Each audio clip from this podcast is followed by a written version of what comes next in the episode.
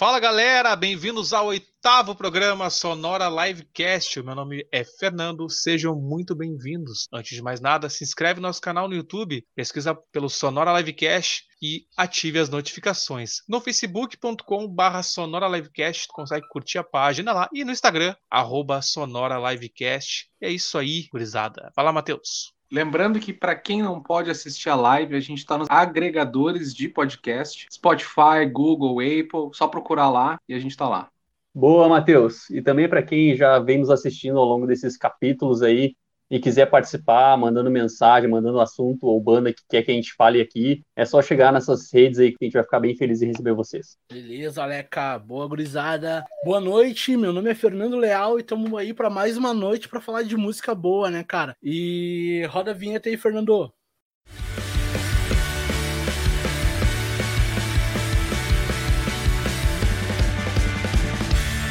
É isso aí, tão gurizada. Oitavo programa, estamos chegando muito perto da nossa décima edição aí. E é nosso sonho chegar quanto mais longe aí, melhor, né? Hoje vamos começar um pouco diferente. Não vai ter textão, mas vai ter um VT explicando sobre a banda de hoje, que é a Nação Zumbi, né? Então vamos rodar um VT para explicar um pouco melhor do cenário. Saudações, gurizada do Sonora. Que alegria este dia que vamos falar de Nação Zumbi. Mas a gente não pode falar de Nação Zumbi sem falar da criação do movimento Mangue Beat, né? Um movimento de contracultura ali do início dos anos 90, entre 91 e 92 estão os marcos do movimento, e que veio para falar de problemas sociais, de mazelas sociais, raciais de Recife, de Pernambuco, e misturando muito a cultura regional e as expressões locais com rock, com rap, com música negra em geral, como o funk. E isso desagradou os tradicionalistas. Os mais puristas ficaram bastante incomodados com essa mistura.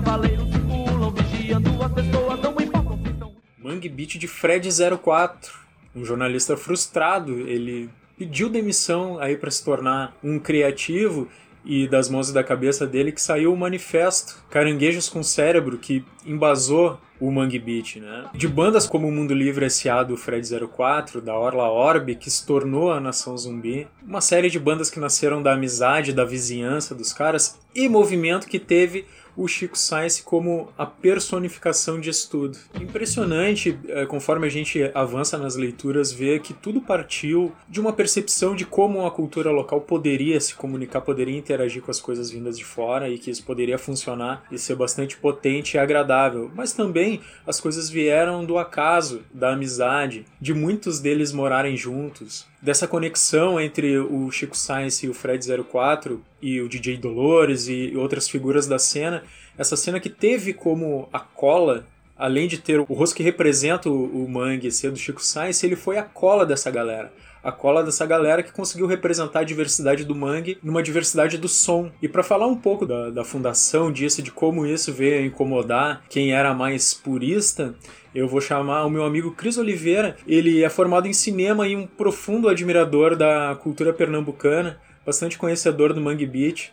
Presta atenção nesse cara aí, meu. Não tem como falar da Nação Zumbi e do movimento Mangue Beat sem pelo menos citar o movimento armorial do Ariano Suassuna, que na década de 70 visava proteger a cultura local do que ele chamava de, abre aspas, uma indústria cultural massificada e globalizada. Representada principalmente por Hollywood, né? Que era o que chegava com mais força na época aqui. O que incomodava o Ariano era esse excesso de signos que a gente podia estar tá recebendo do estrangeiro e como isso poderia afligir as nossas raízes e tudo aquilo que a gente pensava como cultura. Assim. Ele achava que isso poderia enfraquecer a nossa produção cultural o que viria a gerar um choque geracional, praticamente, na década de 90, com essa nova cena que estava surgindo, cultural, de poetas, músicos, ilustradores, encabeçada pelo Chico e pelo Fred 04, respectivamente da Nação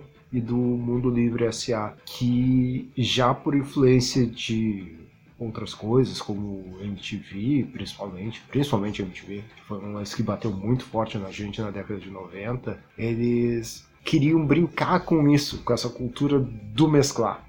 Do, do usar aquilo que a nossa cultura tem de mais rico e trabalhar com o que a gente recebia de, de influência do mundo, já pensando no mundo globalizado. Por isso a viagem toda deles do que era o símbolo deles na realidade, que era esse lance da antena parabólica fincada na lama, que representava muito eles, um, uma cena que tipo não renegava o local, por isso eles eram muito fãs do que era produzido pelo Ariano, mas não queriam esquecer o que eles estavam recebendo de fora, assim. Por isso esse lance do da Nação Zumbi de mesclar o rock com o maracatu.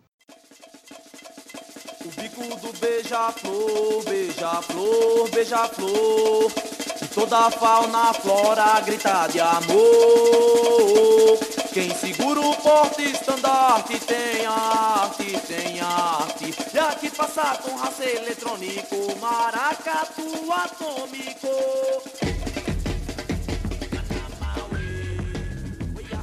É isso aí então, gorizada. Vamos falar então da Nação Zumbi. Passar a bola pro Nando para falar um pouco do começo da banda lá, 1992. Contigo, Nando. Cara, não tem como não lembrar desse clipe aí na MTV, né, cara? A, a maioria das bandas que nós falamos aqui. Aliás, esse mês, cara.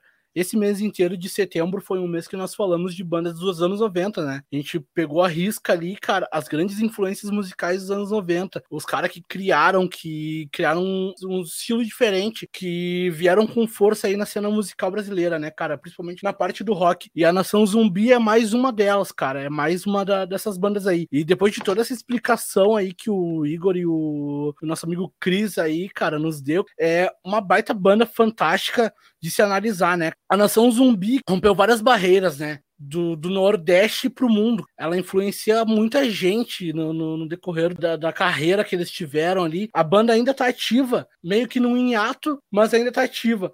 Eles tiveram a ascensão deles ali no início dos anos 90 até 97, porque houve ali uma, um acontecimento trágico que nós vamos abordar mais tarde, e isso, né, acabou não explodindo a Nação Zumbi tanto na cena nacional, assim, mas é uma grande influência, cara, com grandes participações, uma baita banda, muito boa de, de se escutar. Fala, Matheus, comenta aí. Eu acho que é seguro dizer, tá ligado? Que Nação Zumbi, cara, foi um catalisador, tá ligado? Do que nem falou do, do movimento ali dos anos 90, porque se tu vai pegar no contexto que o país se encontrava, tá ligado? Os anos 90 ali tava numa merda, tava meio bosta e tal. E aí eu acho que faz sentido uh, historicamente o Nação, o Nação Zumbi ter nascido, tá ligado? Ali em Pernambuco também não tava numa situação muito boa. E aí tu vê que as letras deles são bem.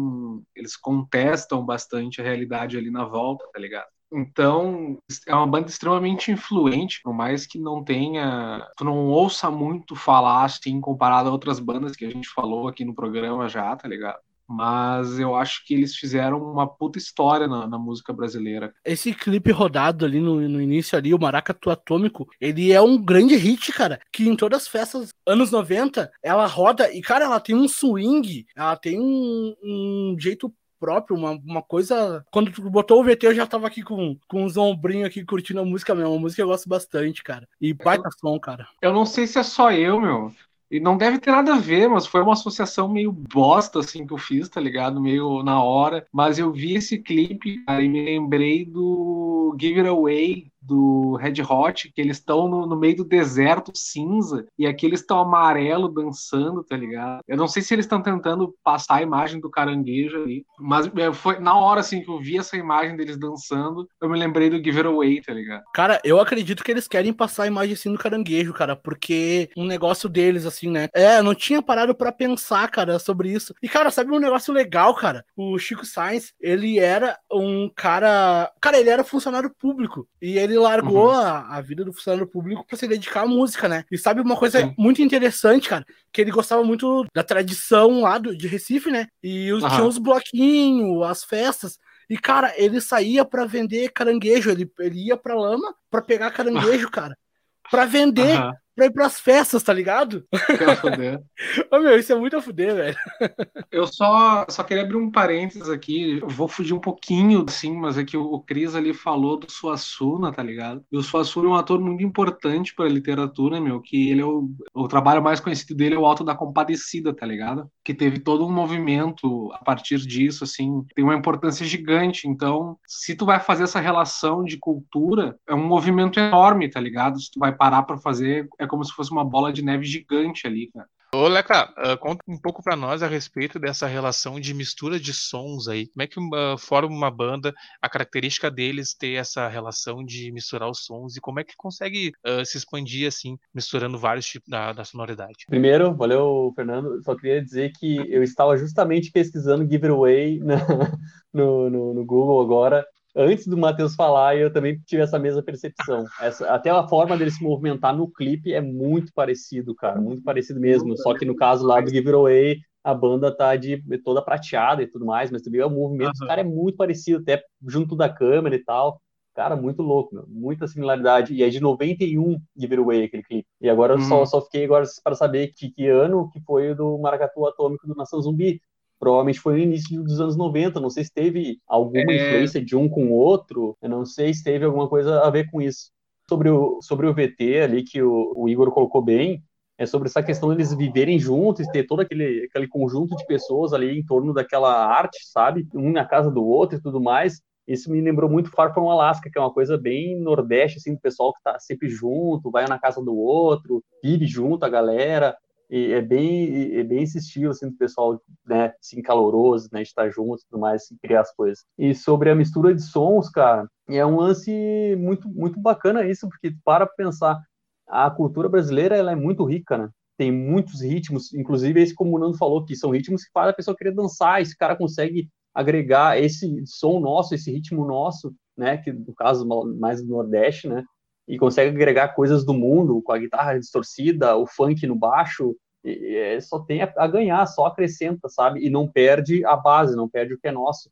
Utiliza bem, leva para fora e tudo mais, como uma banda do mundo, assim. Isso aí. Uh, vamos então para os comentários, para aproveitar um gancho depois aí, a respeito de um questionamento que a gente fez quanto ao Red Hot Chili Peppers, mas começando lá do começo onde o Douglas Rodrigues comentou Dale. É isso gurizada. Muito obrigado por estar participando. O Patrick Ramires comentou boa noite. Também comentou uh, hashtag Nação Zumbi, nostalgia total, muito bom. Fala pessoal, Josiane Lewandowski. O No Right Way comentou: ótimo papo. Marcelo Barudi, salve. Aí o Igor Pereira comenta: sim, o clipe remete muito a Red Hot Peppers, talvez não intencional. Andrei Pereira, depois eu vou dar a bola pro Leca comentar sobre isso. O Andrei Pereira, o clipe me lembrou o Acha, o Ante do dos Beast Boys também. No Right Way, acredito que a convergência de estilos só agrega na construção musical. Igor Pereira, o Chico disse que a mescla é para engrandecer a cultura local e Suassuna, abre aspas, como algo ruim pode enaltecer uma coisa boa. Fecha aspas. Isso aí. Quer comentar, Lega, sobre a, a respeito ali a,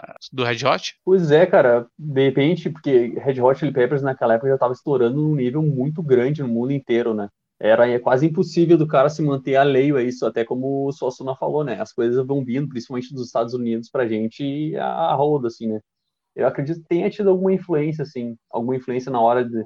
Não sei se da banda, mas de quem fez o clipe, né? De como fazer aquilo, mas foi muito, muito acertado, né? Tem tudo a ver com o Mangue Beach, né? Eles estarem no Mangue, sujos de lama, né? Foi perfeito, cara, perfeito mesmo. Pois é, o, se eu não me engano, o clipe da, da Giveaway do Red Hot, ela é do álbum Blood Sugar Sex Magic, que, se eu não me engano, Exatamente. é de 91. Exatamente. É de 91, mesmo ano que iniciou ali o, o Nação Zumbi. Cara, não acredito que tenha a relação. É uma coisa para se levantar aí na. A gente falar na semana que vem, talvez, só para dar um, uma conclusão melhor uhum. do assunto. Mas isso não, lembra é... muito o que o Matheus falou do, do, dos garanguejos, cara. Eu acho que tem essa, essa reflexão. Eu acho que tem a ver para mostrar a cultura loca local. Eu ali, não digo que, que tem uma relação, tem uma relação direta, mas eu só, só que me lembrou assim a, a, imagem, tá ligado? Foi a primeira coisa que me veio à cabeça. Talvez, se tu vai parar para pensar rapidinho, Fernando, desculpa te interromper, mas é justamente isso que, que é a crítica, porque a gente lembra da coisa de fora antes de lembrar da coisa de dentro, tá ligado? Talvez aí tenha um, uma metacrítica na história, tá ligado? Só para aproveitar a, a, conversa, o caranguejo é um símbolo do Mangue Beach, para vocês saberem né? Então é Uhum. talvez tenha essa relação, correlação com, com a história aí que vocês estão falando. O caranguejo Só- é a antena, né? Sim, Isso isso. aí. Ainda voltando naquela pergunta que tu fez pro Leca ali, sobre os ritmos, né, cara? Eles, a nação zumbi, muito influenciado pela cultura local, eles usam bastante os tambores, né? Ah, Como aqui no sul, a gente, a gente, os músicos usavam bastante a gaita, né, cara? E pelo som, tu sabe mais ou menos de qual cultura estamos abrangendo, né? De qual cultura estamos falando, assim. Isso é bem interessante. É, nesse caso os tambores é do maracatu, né? Que é uma coisa bem regionalista, assim, bem do, do, do estado, assim. Sim. Aqui a gente tem o bumbo legueiro, né? Bumbo legueiro também se usa também aqui, mas é uma coisa bem local nossa também. Inclusive, pelo que o, o Igor comentou no, no VT dele, eu não vou me lembrar o nome da banda, então quem tá assistindo me desculpe, mas eu lembro que alguns anos atrás teve uma banda de rock que misturava, quer dizer, uma banda gaú- um grupo gaúcho que misturava rock ou uma banda de rock que misturava música gaúcha. E aí eu lembro que teve uma, uma polêmica por cima disso, e que, o, que os tradicionalistas não, não gostavam, não sei o quê. E aí, se tu vai pensar, dá pra gente traçar um paralelo com tradicionalistas não gostando da mistura né? Porque sempre vai ter um cara chato que não vai querer misturar os bagulho e, e, e chiar, tá ligado? Então dá pra traçar um paralelo aí e acontece, acho que quase toda a cultura, tá ligado? E até um pouco contemporâneo conosco aqui, que é uma banda da nossa geração. Ela não é uma banda de mainstream, ela é uma banda bem underground aqui da, da aldeia, como eu falo. A Cartel da Cevada lançou no domingo, se eu não me engano. No domingo, dia 20 de setembro, dia da Revolução Farroupilha. Eles lançaram no canal deles lá um show que eles fizeram todo temático, com gaita, e eles estavam ah, cara, eu vou, besteira aqui. Eu não sei se era Chimangos ou Maragato, mas enfim, eles estavam a caráter, tá ligado? E isso é uma influência regional. É isso aí. É, com certeza. esse- essa mistura que eles tiveram como, como base influenciou muito na, no total que eles tiveram com a, com a mistura de sons, né? Então, buscaram um ritmo para pegar o das origens e transformar alguma coisa, que, sei lá, seria um novo movimento, né? Deixa eu ver se tem algum comentário aqui. Cara, o Igor falou que o Blood Sugar tá, tá de aniversário hoje. Vai, desculpa, É Fernando. isso. Não, não, é exa- exatamente o que eu coloquei na tela, então tá certo. Douglas Rodrigues comentou rock de galpão, mistura. É, ah, o que vocês estavam falando sobre essa mistura de sons aí. O rock de galpão é, deve, é uma banda aqui gaúcha, então ele tem, tem esse tipo de mistura aí. Marcelo Barude comentou a banda gaúcha que tocava um som pop, acho que era Cheguri. O estilo era Che Music. É. Tem essas derivações, né? Do, e tem o Che Music, né? O que que é Che Music, Leca? Conta pra nós aí. Bom, o Tia Music é uma coisa aí que a gente tem no nosso estado. não, não, tá, tá. Sem, sem sacanagem, sem sacanagem. Tá, parei, parei. Escapou, né? meu? Escapou, saiu correndo, tá Não, não, sem, sem sacanagem, sem sacanagem. É que o Che Music, ele tem, assim, uma inserção de, de, de, de coisas, de, de ritmos fora um pouco também do estado, assim, até a forma do- dos caras se vestir é uma coisa muito mais moderna, muito mais puxando, assim, pro sertanejo universitário até, até agora, ho- hoje tá até meio difícil de diferenciar o que é o sertanejo universitário do Che Music aqui no nosso estado, tá? Meio até que um crossover, quem era do sertanejo tá, tá indo pro Che Music um pouco, e quem era do Che Music tá indo totalmente pro sertanejo, e se vê muito isso aqui é é uma coisa que não, não tem muito assim, respeito, tipo, não é respeito, assim, que não, não segue as regras certinhas do tradicionalismo, como a gente tem aqui no nosso estado, que é uma coisa bem rígida, assim, e até de dançar no palco, coisa assim que no tradicionalismo não, não se pode fazer e tudo mais. É uma coisa um pouco mais aberta, assim. Alguém mais quer comentar sobre o Che Music antes de voltar pro assunto lá do. Não, não, não, não. Cara, o Chain Music foi uma moda muito chata lá por 2003, 2004, 2005. Chata pra quem não gosta. Eu, por exemplo, não gosto, tá ligado? Mas foi um Uhum. bagulho que tocava na cabeça. Cara, se, se tocar uma partezinha de uma música, eu vou saber cantar, porque essa merda era tão ruim, cara, que entrava na cabeça, meu. E o cara sabia todos os machiches da, Machixe. da época. É uma coisa, machista também é um ritmo que não se poderia tocar em, uma, em um CTG, né? Um Centro de Tradições Brasileiras, uh, gauchesco. brasileiro. Gauchesco, CT brasileiro, não. CTB. CTB, não existe CTB. Mas daí não, não, não se poderia tocar isso tá num, num desses CTGs, né? Já, Uhum. já em bailes e coisa assim já se podia tocar. Que machista é uma dança que se dança bem colado um no outro, né? Um negócio mais libidinoso. E tem As mais uma banda, isso, tá? Tem mais uma banda que, que ela foi muito criticada por isso, que é o Tia Barbaridade, que eles eram um grupo de CTG, né, de música tradicionalista gaúcha, e depois com essa Tia Music, eles foram meio que vetados de, de tocar na, nos CTGs, nessas coisas mais tradicionalistas aqui do Rio Grande do Sul. E depois eu nunca mais ouvi falar, cara. Mas enfim. Enfim, tra respeitado as tradições, respeitava os, os estilos musicais, a gente tem que enaltecer cada um. É isso aí. Voltamos ao assunto do Nação Zumbi. Tem a ver com Uhum. mistura de sons, mas nós estamos do outro lado do, do país. Sim. Então, comentando aqui. Mas voltando para o Rio Grande do Sul, rock de galpão mistura pop com gaúcho.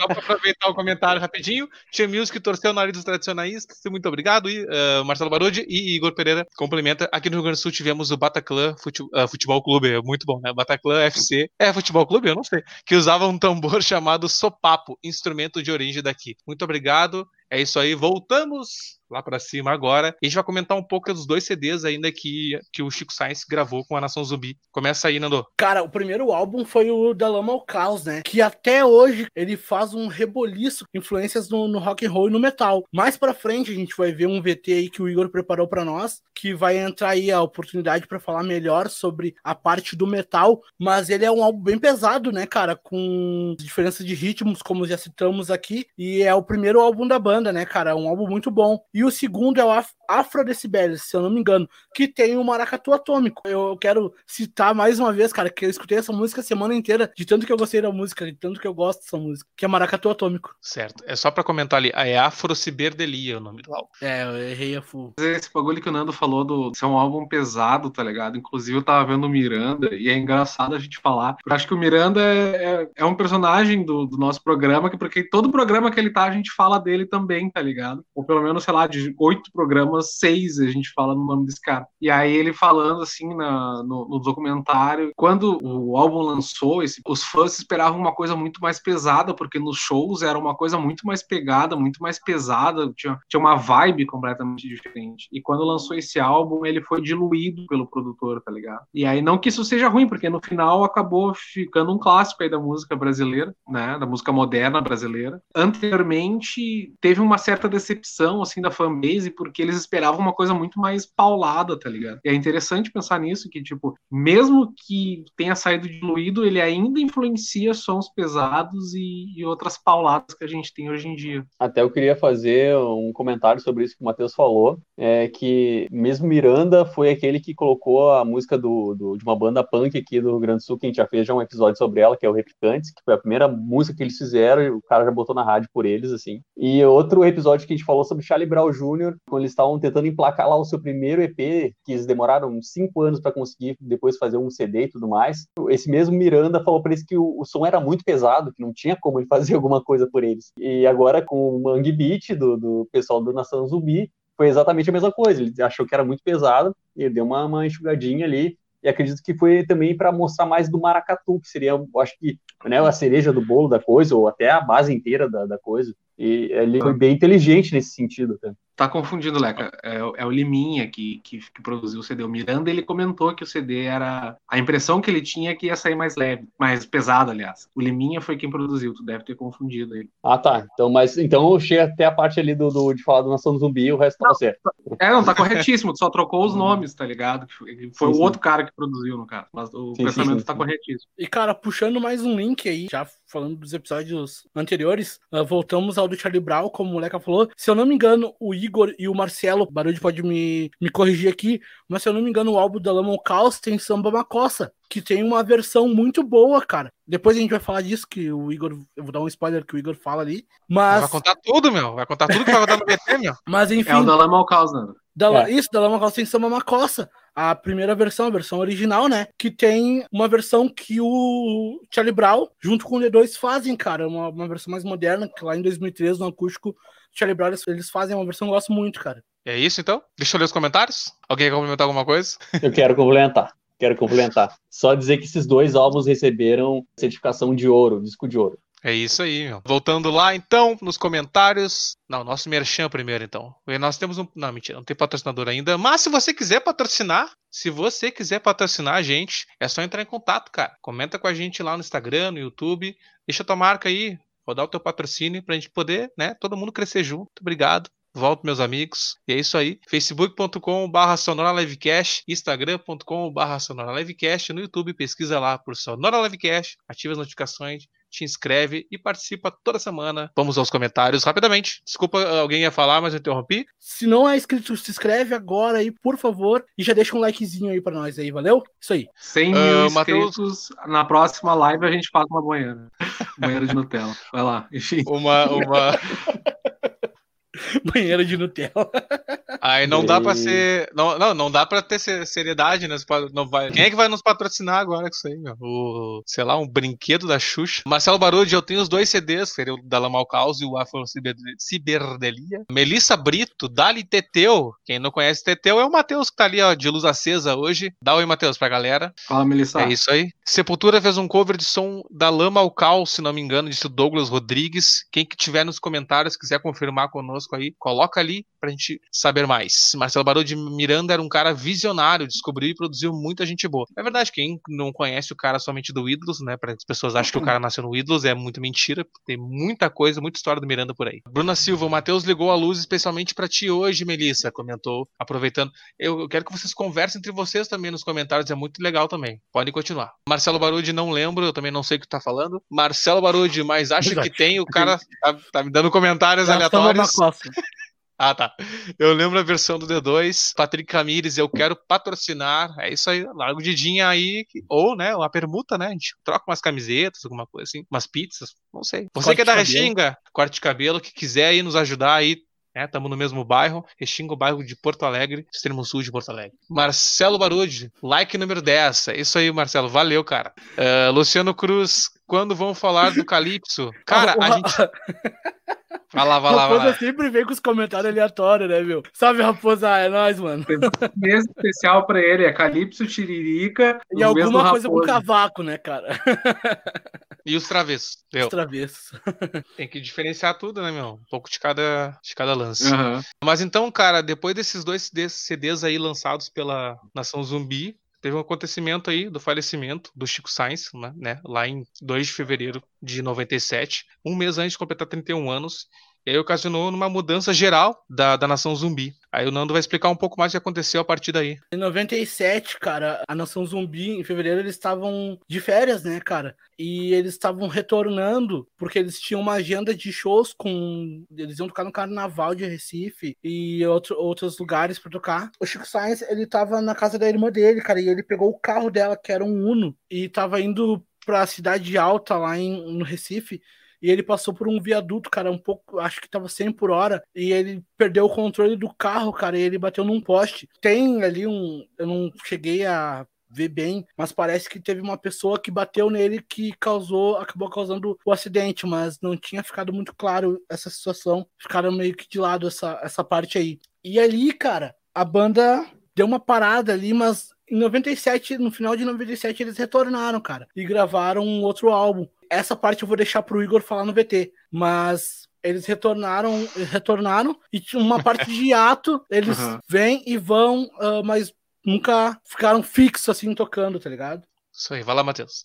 É foda, né, meu? Tu para pra pensar assim, né? tipo, não é o primeiro músico que, obviamente, não é a primeira pessoa que morre num acidente de carro, tá ligado? Mas é alguém que, que tava criando história, aconteceu uma fatalidade e o cara morreu e, claro que a história da banda continuou e tudo mais, tá ligado? Mas o Chico Science, cara, ele tinha esse lance de. Tu, tu vê, assim, os caras da banda falando, os, os, os loucos da época, assim, tá ligado? Pá, o cara foi de, de ficção científica, era brother dos malucos. Até hoje, assim, pelo menos pelo que eu vi, né? Os caras falam, eles, quando toca no assunto, bate aquela tristeza e tal. Então, tipo, eu imagino, não, conheci o cara, tá ligado? Mas eu imagino que o cara era um brodaço ali da galera. E aí, eles até mesmo falam assim, que no Mangue Beach era uma, uma cooperativa cultural, tá ligado? Então era um cara apoiando o outro e, e puta, era um, um movimento assim, que era que nem aquilo que o, que o Leca tinha mencionado já em outro episódio, que eu mencionei acho que no episódio passado, que era uma brodagem que se apoiava, tá ligado? E não necessariamente vai apoiar só a banda do cara, tá ligado? Quando tu fica brother do cara e aí, porra, tu trabalhou ali sei lá quantos anos com o maluco e o cara morre, assim, acaba a história ali, tá ligado? Então, bah, é um, é um bagulho pesado, tá ligado? Tipo, a história parou ali. A história dele, tá ligado? Infelizmente, numa fatalidade, por um acidente, um descuido. É foda, cara. Quer comentar, Leca? Não, só tá agora fazendo um paralelo com o Chorão, né? tu vai parar a pensar, é, ele teve muito tempo ainda para produzir muito conteúdo, muito álbum, muita, muita música, muita poesia, enfim. E o cara tinha tudo para fazer muita coisa e tá até hoje produzindo muita coisa, o cara é muito criativo. E, enfim, né, é uma tragédia muito ruim, assim, que, obviamente foi sentida pela banda, né, até é, a diferença que teve é que eles, eles demoraram um tempo até querer fazer um álbum, até querer continuar assim, mesmo que não fosse fixamente, né? É isso aí. Então a gente vai continuar um pouco, falar um pouco depois do que aconteceu. Nós temos um segundo VT a rodar, também com participação do Igor, que não está aqui nessa semana ao vivo conosco e que vai falar um pouco da, dessas influências, dessas misturas, o novo começo da Nação Zumbi e também sobre umas outras bandas que você vai ver no VT, né? vou ficar dando spoiler, o Nando já deu spoiler o suficiente hoje, então agora eu vou rodar só o VT sem spoilers. Não pode me contar as coisas antes. É verdade. Não vou nem rodar mais os VTs para vocês. Vai ser surpresa sempre agora.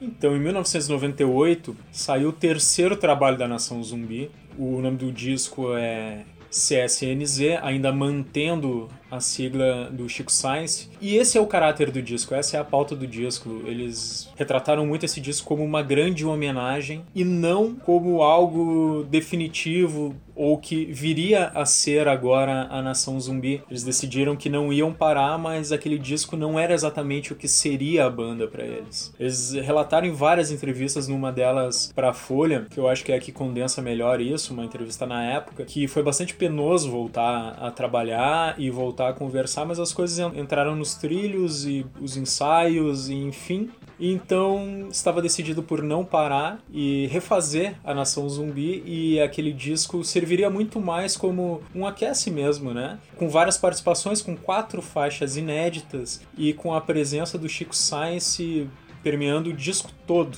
Mas o interessante é que, embora esse disco tenha sido lançado em 98, foi lançado aí sim o primeiro registro da Nação Zumbi em disco, mas não num disco da Nação Zumbi Acompanha essa história aí.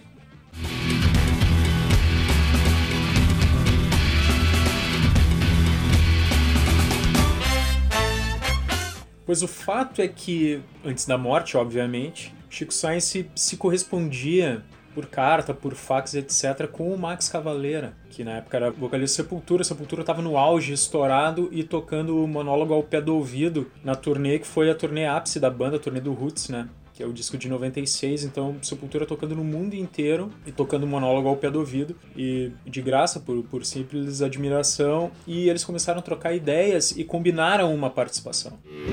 Viva da porta! Viva Zumbi! Antônio Conselheiro e todos os Panteras Negras! Lampião, sua imagem e semelhança!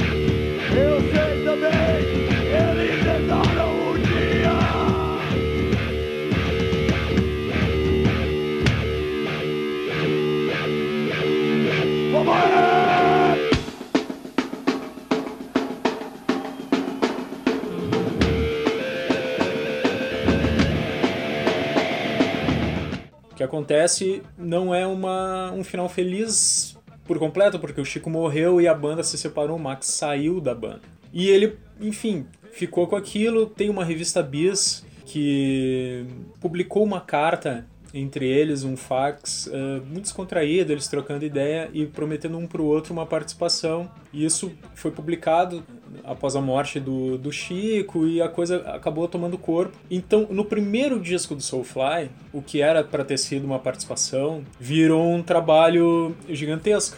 O disco ele tem a participação do, do, guitarrista Jackson Bandeira, que é um pseudônimo. A gente. Quem é Jackson Bandeira, né? O cara só gravou isso. É o Lúcio Maia o guitarrista da, da Nação Zumbi, ele gravou todas as músicas, ele ajudou, ajudou a compor partes desse disco aqui. Então o disco tem, ao todo, contando com os bônus que tem um montão, tem 18 músicas, as 18 tocadas pelo Lúcio Maia.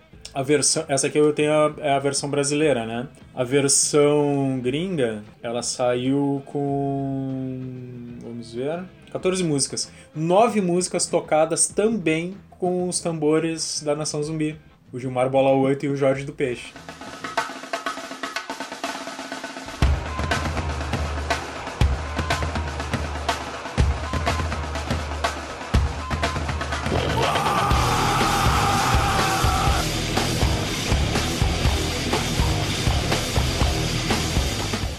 Bom, uh, a Nação Zumbi já conhecia o exterior, já tinha viajado, inclusive com Gilberto Gil, mas uh, muito sob esse rótulo de world music, né? A crítica gostava bastante deles, eles tiveram bastante aceitação, todo mundo falava bem, mas a Nação Zumbi sempre teve um peso bastante forte, né, cara? E esse disco foi responsável por levar a banda, além de um público imenso, para um público que gostava de consumir música pesada. Além do que, os tambores e a sonoridade do Soulfly com afinação baixa pra caramba. Esse é um disco bastante carregado, pesado do, do Max, assim, isso deu um peso extra, cara. O negócio ficou animal pra caramba. O Lúcio não seguiu com a banda, teve propostas, mas enfim, ele quis voltar para fazer rolar a Nação Zumbi. Então fica esse trabalho que é um, uma pedrada absurda. E as pessoas, o público aqui do Brasil pôde ver isso no, no Abril Pro Rock, porque eles tocaram juntos numa edição em que Soul Max, aí sem, sem outros membros do Soulfly, só o Max participou, ele subiu com eles no, no, no palco em Recife, foi um negócio realmente emocionante para pouca pouca gente não, tinha muita gente, mas eu digo assim, para todo mundo que gostaria de ver, foi pouca banda, então foram ali alguns milhares de privilegiados que puderam ver esse encontro absurdo, cara, absurdo, animal. O homem roubado nunca chegando, tá no balcão, não se leva,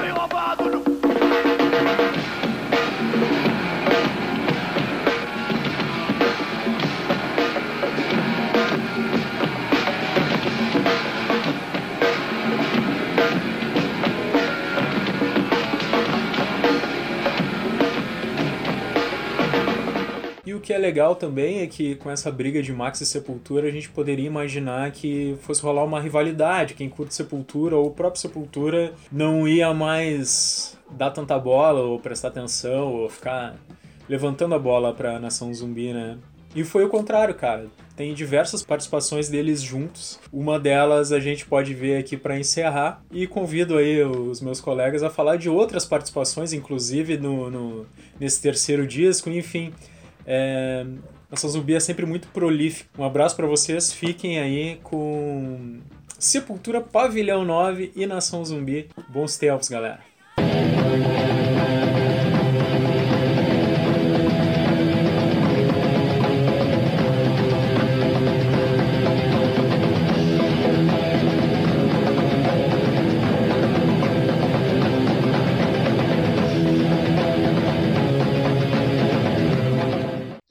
Isso aí. Lembrando então mais uma vez que o YouTube vai nos derrubar com esses vídeos, mas faz parte, a gente está aprendendo aos poucos.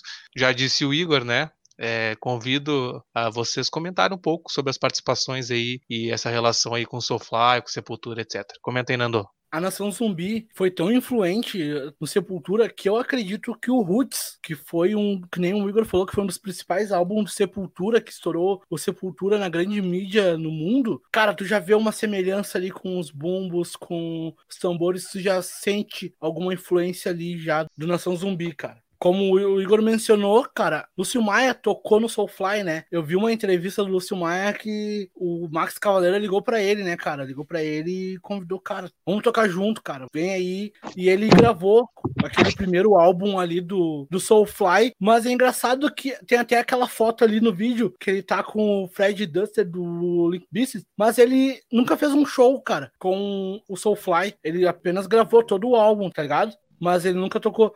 E tem várias participações legais nesse, nesse álbum ali. Tem a versão do Planet Ramp, nesse próprio álbum que é da Samba Macosta, que a gente tinha comentado aqui. E tem outras participações ali que o Matheus pode falar para nós ali. Então, nesse álbum aí no CSNZ, né? É um best-of. E daí ele tem lá uma porrada de faixa, nem sei quantas são assim de cabeça. É, são, são 11, 20 e tantas faixas, dois discos, um, o segundo disco é mais remix assim, umas paradas mais menos originais, né, digamos assim. Uh, Aí tem umas cinco músicas inéditas, mais ou menos. E aí nessa primeira música do álbum, que abre o álbum, é a música Malungo, que aí tem participação do D2, do, do cara lá do Rapa, esse Fred 04, do Jorge Benjora, tá ligado? E é uma música interessante, cara. É um som interessante. Não seria, acho que não seria um grande destaque, assim, cara. É uma música interessante, tá ligado? Mas consegui ouvir ele do Nação Zumbi, tá ligado? Não, não ficou no meu top, assim, das músicas. Mas essa música é, é um, mais um, acho que uma, mais uma homenagem, assim, pro, pro Chico, tá ligado? Ô, Nando, antes do Lega comentar,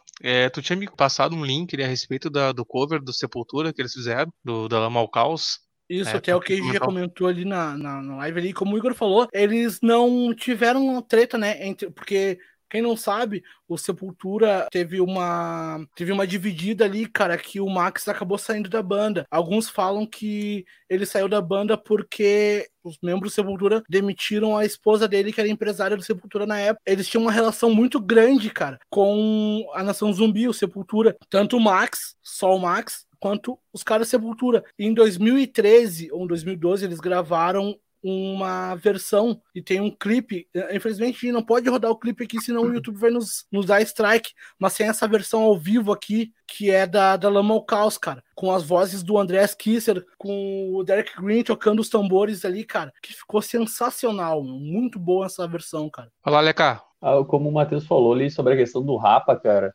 até porque eu gosto de Rapa também, eu escutando assim, parando para lembrar a bateria, o som de caixa e tal, e tipo de, de rolo, de rudimentos que ele faz, eh, me lembra muito assim essa influência do Mangue Beat lá do, do Nação Zumbi, cara. Eu acho uma coisa legal de se falar assim. ver os comentários que a gente ainda tem bastante coisa pra falar hoje. Comentando lá no começo, a gente pediu os patrocinadores, cervejarias distribuidoras de bebidas, nos patrocinem. É isso aí, Principalmente, cara. A gente, por favor. a a gente faz até faz, faz, faz permuta, se quiser aí os nossos amigos aí do deixa pra lá. Amanhã depois a gente conversa, depois a gente conversa. Melissa Brito, quem que fim levou o Rodolfo dos Raimundos?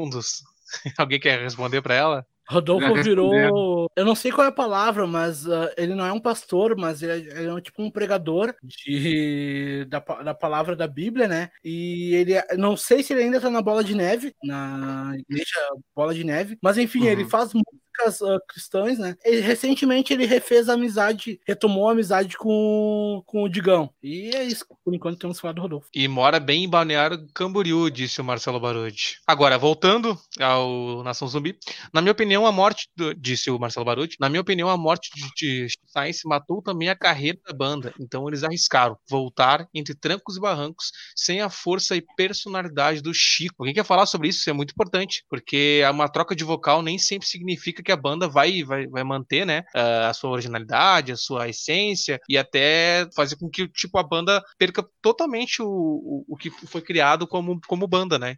Alguém quer comentar sobre isso? Cara, eu queria só ah, meio que fazer uma reflexão assim, porque realmente ah, eles não tiveram tanto sucesso quanto tiveram com o Chico Sainz, cara. Mas o Jorge do Peixe, cara, é um excelente vocalista, cara. E tem uma música pós-morte do Chico Sainz, A Nação Zumbi, que é Meu Maracatu Pesa Uma Tonelada. E é uma música bem pesada, cara, é uma música muito boa. Eu comparo ela com as músicas, com as primeiras músicas da Nação Zumbi, cara, porque é uma música realmente legal de se escutar, cara. Mas, infelizmente, não teve, cara, não teve mesmo. Mas eles ainda continuam sendo muito influentes, cara. Eles tocaram até no Rock in Rio recentemente. Eu tava lembrando nesse, nisso que, que foi comentado sobre o ACDC, cara, que eh, mudou o vocalista, né? Há muitos anos atrás mudou o vocalista, né? E na verdade eu gosto do segundo vocalista, não gosto muito do primeiro, tá ligado? Dependendo, podia entrar um vocalista tão bom quanto e, e diferente, sabe? Não tem como ser igual, não vai ter um segundo Chico, né? Mas que pudesse agregar muito, sabe? Hum, Como o Nando falou, o cara é bom, né? Mas não, de repente não seria o mais adequado, porque eu- a sonoridade era muito diferente, tinha que ser um cara que se fosse mais ainda, não sei. É contigo, Matheus. Eu acho que sim, cara, teve uma mudança no som. Não, bah, eu não sei definir, tá ligado? Mas eu acho que foi isso que já me fez estranhar dos dois primeiros álbuns em diante, tá ligado? Não sei se deu uma diluída, eu não sei explicar o que, que aconteceu, mas alguma coisa mudou. E não é necessariamente pela qualidade técnica do vocal ou por qualquer coisa assim do tipo, tá ligado? Também não digo que matou a banda. Talvez ela tenha perdido o momentum dela ali, tá ligado? Teve uma mudança sonora, assim, no, no- no estilo dos caras. Quer dizer, eles mantêm na mesma, na mesma linha, na mesma zona de som, né? Mas alguma coisa mudou ali que, que não parece mais assim, tá ligado? Poderia, poderia até se dizer que seria outra banda. Mas não que tenha matado, ou que ela tenha morrido, ou alguma coisa assim do tipo, tá ligado? Porque, tecnicamente, como banda, ela ainda continua muito boa. Inclusive, tem músicas do último álbum que eu achei foda pra caralho e, sei lá, tá ligado? Mas teve uma diferença, sim, teve um impacto no... Talvez seja pela, né? Porque eles também demoraram para voltar. Tipo, eles não se sentiam. Quando começou a voltar esse álbum aí, esse Best Of que a gente comentou, era um aquecimento para eles voltarem a, a, tocar, tá ligado? Então talvez tenha mudado assim alguma coisa. Assim. Então tá, vou ler um monte de comentário, a gente tá nos minutos finais das nossas considerações. Gurizada, tem como rolar um do Flávio Basso, vulgo Júpiter Maçã, senão vou dar balãozinho em você no jogo. Alguém quer falar sobre Júpiter Maçã aí, se a gente vai ou não falar sobre cara, eles? Cara, tem, tem como a gente elaborar um, um programa programa futuro aí, porque o Júpiter Maçã é um cara importante na música brasileira, na música regional aqui, cara. E dá pra, dá pra fazer sim, cara. Dá pra fazer sim. Dá pra fazer sim um futuro aí. Fica na guarda aí, raposar. É isso aí. Uh, o Júpiter é foda, vale muito, disse o Igor Pereira. Então tá, gurizada, vamos para as nossas considerações finais após um tiro que teve na casa do Matheus ali, um barulho muito estrondoso. Yeah. Tava matando alguém mas, ali. É. Mas então a gente ô, vai para as Fernando, eu posso fazer uma. Uma, uma confissão. Da, Pode da, da, uma coincidência, cara, que aconteceu. Infelizmente é, é um relato meio que triste, tá? Mas é bem semelhante. Um dos. Eu não lembro o nome do instrumento, cara, aquele tambor uh, maior que eles usam aí na Nação Zumbi, mas tinha um uhum. membro da banda que era o Gira, que em 2015 ele acabou falecendo, cara. Infelizmente, ele tomou um rumo parecido com aquele cara que era que ele era do Legião Urbana, que virou morador de rua, cara, que participou de uma grande banda que vendeu 100 mil cópias uh, no, no Brasil inteiro e depois igual, porque o, o, Renato Russo morreu, a banda acabou. É o mesmo caso do, do, do, Gira, que saiu da banda e, cara, acabou falecendo aí, cara. Só que entrou numa, numa vida miserável, né, cara? Porque foi pras ruas, cara. E, enfim, isso é muito triste, né, cara, para um músico que teve sucesso nacional acontecer. Mas, o Marcelo Barodi comentou ali, Renato Rocha, o baixista da Legião. Exato, o baixista da Legião. É isso aí. Alguém quer alguma, inform, informar alguma coisa antes? Não, acho Beleza. Que não que eu me lembre agora. Então, considerações finais aí. Cada um tem um tempinho aí. Fica à vontade. Começa aí, Leca. Bom, sempre bom lembrar aí que é, é legal apostar no que é nosso, né? E, e, desde lá de 1990 os caras já vinham fazendo isso já no Nordeste com, com mangue, com maracatu. E, e se puder mesclar alguma coisa que é tua, que é né, da tua região, com algo que seja internacional melhor ainda, que consegue de repente até levar para longe o que tem de bacana na sua região. E sigam aí com a gente, nos curtam no Facebook, nossa página, cheguem junto e tamo aí. Contigo, Matheus. Cara, no, no, segundo episódio do Maldita, a gente, eu cheguei a comentar até que o Maldita tinha alcançado um som originalmente brasileiro, mesmo que tivesse importado coisas de fora, tá ligado? Eu acho que, cara, Nação Zumbi é, é um ótimo exemplo disso também, porque os caras fizeram uma salada musical ali e deu certo, tá ligado? E é uma coisa muito característica, é uma, não uma coisa, é, eles puxam essa tradição muito característica lá de cima, lá de Pernambuco maracatu e aquelas batucadas malucas lá deles, que é foda pra. Ficou foda pra caralho, tá ligado? Então, e ficou muito, muito da região. Então eu acho que sim, outra banda que a gente poderia colocar assim, tipo, a bandas que, que te lembram o Brasil, ou que em alguma, algum trabalho deles, alguma obra deles pode representar lá fora, tá ligado? Eu acho que eles entram muito bem nessa, nessa categoria aí, cara. Então é uma banda legal, é uma banda boa. Teve uma grande influência no movimento do, dos anos 90, tá ligado? E é interessante, assim, para quem não conhece,